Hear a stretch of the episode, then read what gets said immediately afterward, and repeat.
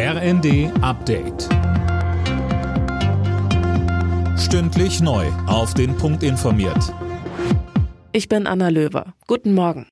An den Plänen von Bundesinnenministerin Faeser, Einbürgerungen zu vereinfachen, scheiden sich die Geister. Dass Menschen aus dem Ausland künftig bereits nach fünf und nicht wie bisher acht Jahren einen deutschen Pass bekommen können, gefällt unter anderem der Union nicht. Für den parlamentarischen Geschäftsführer der Fraktion Frei ist das zu wenig Zeit, das sagt er im ZDF. Das ist natürlich ein gewaltiger Unterschied, weil die Zeit, in der Sie hier leben, Sie natürlich auch Teil der Gesellschaft sind.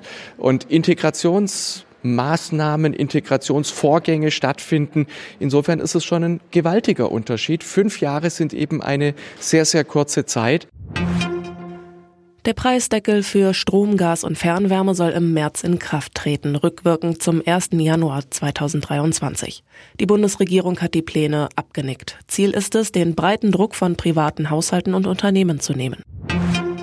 Das geplante 49-Euro-Ticket könnte den Nahverkehr der Bahn überlasten. Der für Infrastruktur zuständige Bahnvorstand Huber rechnet bei einer hohen Nachfrage mit Problemen. Der Welt am Sonntag sagte er, im Regionalverkehr gibt's an den großen Bahnhöfen kaum Platz für weitere Züge. Eine engere Taktung als im 30-Minuten-Takt sei demnach nicht drin. Man könnte nur mit mehr Platz in den Zügen auf die Nachfrage reagieren. Aber auch da stoße man an Grenzen, so Huber weiter. Er fordert deswegen mehr Geld für den Ausbau und Erhalt des Schienennetzes, um die Probleme langfristig zu lösen.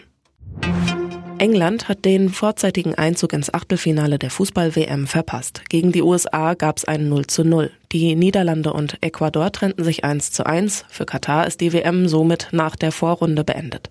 Der Gastgeber selbst verlor mit 1 zu 3 gegen den Senegal. Der Iran schlug Wales mit 2 zu 0.